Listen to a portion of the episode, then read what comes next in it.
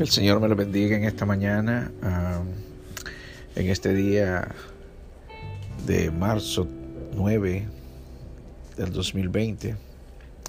Una vez más me acerco a vosotros con una palabra de reflexión. Este es el pastor Derby Hernández de la iglesia Tercer El Faro.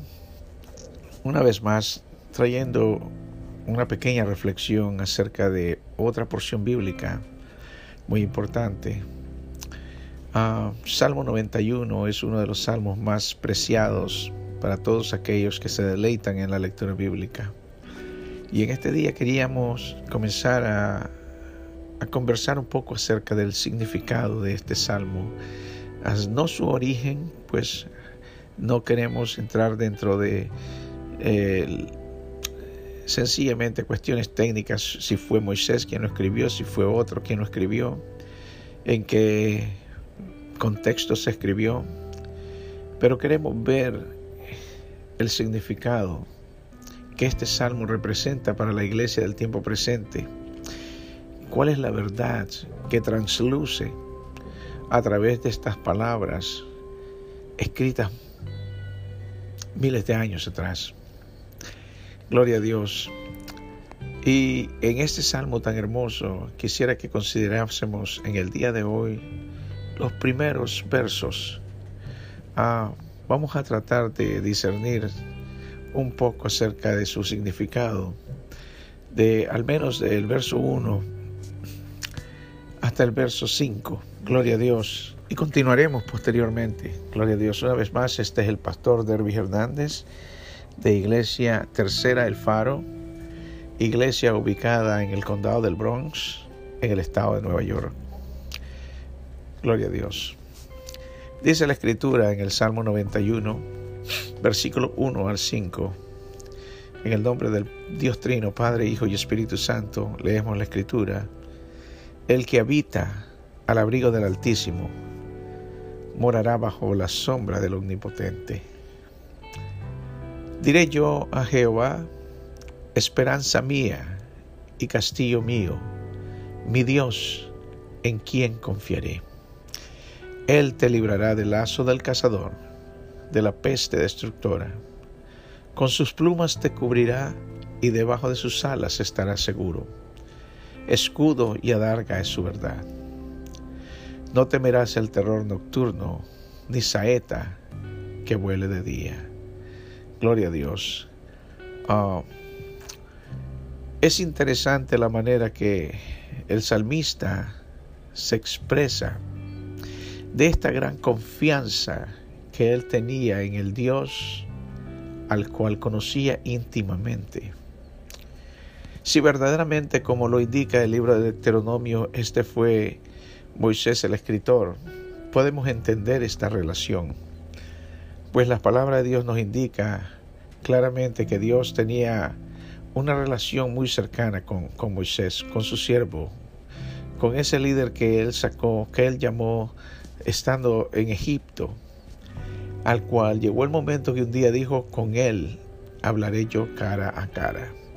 A este líder, este profeta de Dios, tenía el privilegio de poder escuchar a Dios directamente, conversar con Él en, una, en un ámbito más íntimo que lo que la mayoría de las personas en ese tiempo podían tener con el Dios eterno revelado, el creador de todo lo que existía, el altísimo Señor, el Jehová, o para usar un, nombre hebreo, el Shaddai o el Todopoderoso. Gloria a Dios. Y él dice en el verso 1, el que habita al abrigo del Altísimo. ¿Qué significa para nosotros el entender lo que es abrigar, lo que es habitar y estar bajo el abrigo de algo? En este caso, estar bajo el abrigo del Altísimo. Había una costumbre hebrea muy hermosa de estar bajo la presencia de Dios buscando su, su, comunión, buscando su, su, ah, sus palabras, buscando esa guianza que solo podía venir de Dios mismo. Y generalmente la costumbre de los hebreos de orar varias veces durante el día, o como lo encontramos un pequeño ejemplo en el libro de Job, que oraba de mañana, oraba de tarde y en la noche, varias veces, constantemente presentándose él mismo y su familia. O podemos ver la oración de Abraham siempre postrado, con, con su rostro a tierra en humillación, buscando de la alianza de Dios, del Dios que ve en lo invisible, del Dios al cual él creyó sin haberlo visto. O podemos ver a, Jacob en el momento que se da cuenta de la presencia de Dios, cuando levanta aquella roca y hace un pacto con Dios. Ah, y tantas otras maneras en que podemos ver lo que es una comunión personal, individual, en la que el hombre se acerca a Dios, o mejor dicho, en el momento en que Dios se acerca al hombre para hablar con él. Y dice aquí en el Salmo 91, versículo 1, el que habita al abrigo del Altísimo. Podemos tener lugares donde podemos nosotros estar y no significa que sea un lugar habitable. Podemos estar en ciertas circunstancias y en ciertos lugares y no quiere decir que habitemos ahí. No quiere decir que ahí estemos como que hayamos hecho de nuestra morada de ese lugar. Morada es una palabra que podemos decir nuestra, el lugar donde tú, donde tú te, te, recoges, donde tú vienes a, a, a descansar, donde tú vienes a vivir, donde tú compartes con los más íntimos de los que viven contigo. O sea, una morada es tu casa, es tu el lugar, es, es el lugar donde tú puedes compartir con otros, donde tú te sientes bien, donde tú estás cómodo, estás, te sientes protegido. Gloria a Dios. Eh, y para el creyente, en este tiempo dice esta palabra, el que habita el abrigo del Altísimo, el que habita el abrigo, podríamos decir algo que te cubre, algo que te protege, algo que está sobre ti, algo que te rodea. Gloria a Dios. En este caso se entiende cuando dice esta frase, el que habita al abrigo del Altísimo es el que está cubierto y protegido por aquel que es Dios y lo guarda y mora con él en su presencia. Eso es abrigar, abrigar o habitar al abrigo del Altísimo. Ah, y dice en, el, en, la segunda porción de, de este primer versículo, dice que morará bajo la sombra del Omnipotente. Una vez más encontramos algo bien interesante en esta expresión. Morar es habitar. Y cuando decimos bajo la sombra es, tenemos que ver y analizar un poco qué significa una sombra en el sentido eh, no negativo de la obra del enemigo, que decimos los que viven en sombras, los que viven en, en, en, en, sus pecados, no, pero en este sentido es la sombra como, como lugar que es de protección, como lugar que es no está accesible a aquellos que ven o buscan hacer daño a los hijos de Dios.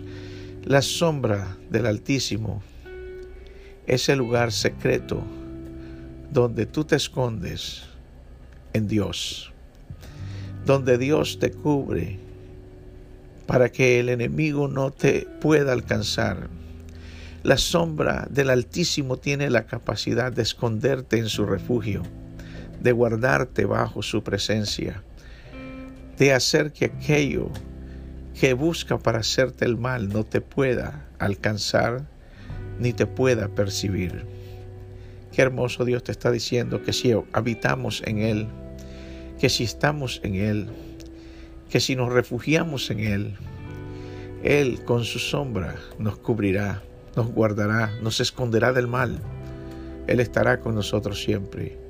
Por eso dice la Escritura, morará bajo la sombra del Omnipotente. No es bajo cualquier sombra, no es algo, algo como la sombra de un árbol, no es como la sombra de la, de, que produce la noche al caer, al, al, ponerse el sol, no, pero esta, esta sombra es la sombra de aquel que es omnipotente, es, es el que es todopoderoso. Estás bajo su protección, bajo aquello que Él produce, que Él llama la sombra de su protección. Gloria a Dios. Su morada, donde tú te metes con Él en lo secreto, donde tú hablas con Él y Él te guarda. Gloria a Dios. Qué hermoso es pensar que moramos bajo la sombra del Omnipotente. Caminamos bajo la sombra de aquel que nos llamó de las tinieblas, que no es lo mismo que sombra, tinieblas. Gloria a Dios, a su luz admirable. Gloria a Dios. Hay una porción bíblica que dice que para Dios tanto las tinieblas, tanto las sombras como la, la luz son lo mismo. Por eso, pero Dios produce, radía una sombra, o sea, una protección, lo que se llama aquí, una protección que te guarda, que te cuida, que es donde tú puedes sentirte seguro y firme y donde tú oyes la voz de Dios. Gloria a Dios. El versículo 2 dice, diré yo a Jehová. Ese es el deseo de aquel que está en la, en la morada del Señor, aquel que está bajo, bajo su abrigo, aquel que está bajo su refugio, dice, diré yo a Jehová. O sea, está buscando hablar, tener esa conversación que solo la puedes encontrar cuando hay una comunión con Dios.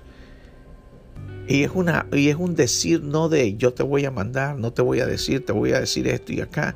No, lo que dice el, el salmista acá, cuando dice diré yo a Jehová, está haciendo una, una, reflexión íntima en su corazón. Que lo que él va a decir no es para instruir o, guiar a Dios para que entienda, sino que lo que está diciendo es, lo que va a decir es una alabanza, es una declaración de la confianza que el salmista tiene en Dios, en ese refugio eterno que representa la sombra del Omnipotente. Y por eso dice, diré yo a Jehová, esperanza mía y castillo mío, mi Dios en quien confiaré. O sea, está declarando la fortaleza del Dios eterno, el cual es como un castillo de refugio, un castillo que está protegido por todas por todos lados, que es impenetrable, que es inaccesible, que es imposible de derrumbar o destruir.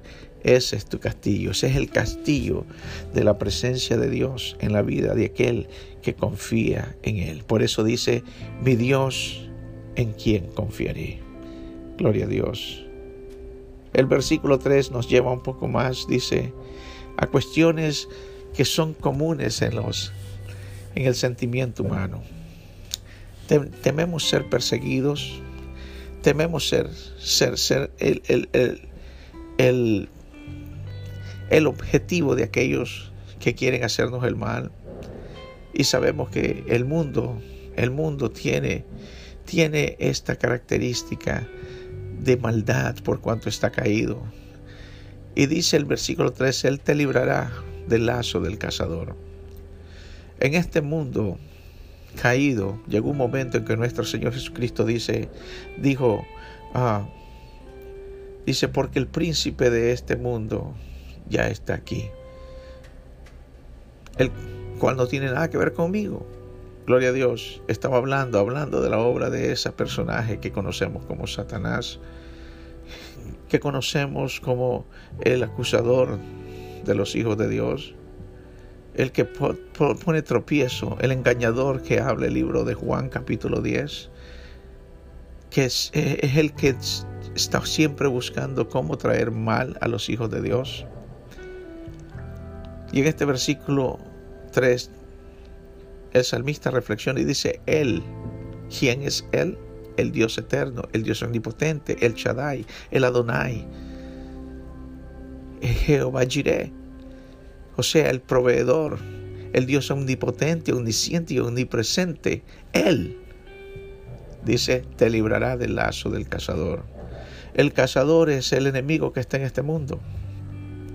y todos los secuaces de él, todos los que le sirven y, y hacen la, la obra de este personaje, acusando y trayendo caos a este mundo y a los hijos de Dios, entorpeciendo los pasos de aquellos que Dios está bendiciendo con su presencia, que viven piamente ante Él. Dice, Él te librará del lazo del cazador. Es Dios el que nos guarda, su Espíritu Santo que mora en nosotros, guardándonos y guiándonos para, para librarnos del lazo de ese cazador que puede traer tropiezo a nuestras vidas. Hay una coma para terminar el pensamiento de este versículo 3 y dice, de la peste destructora. Ya pasamos de, de un ser que constantemente busca tu destrucción porque no tiene nada de Dios en él, por cuanto Él es el mentiroso, Él ha mentido, es el padre de toda mentira, Él vino para destruir, para, para dañar, gloria a Dios. Y ahora en este momento, y ahora en este momento nos dice, gloria a Dios, y ahora en este momento nos dice que Él nos librará de la peste destructora. Gloria a Dios. La peste destructora es otra promesa que Dios nos hace. O sea, todo aquello que puede producir causa de daño a la vida espiritual, a la vida física de los seres humanos que Dios ha lavado con la sangre del Cordero, que Dios ha guardado, que Dios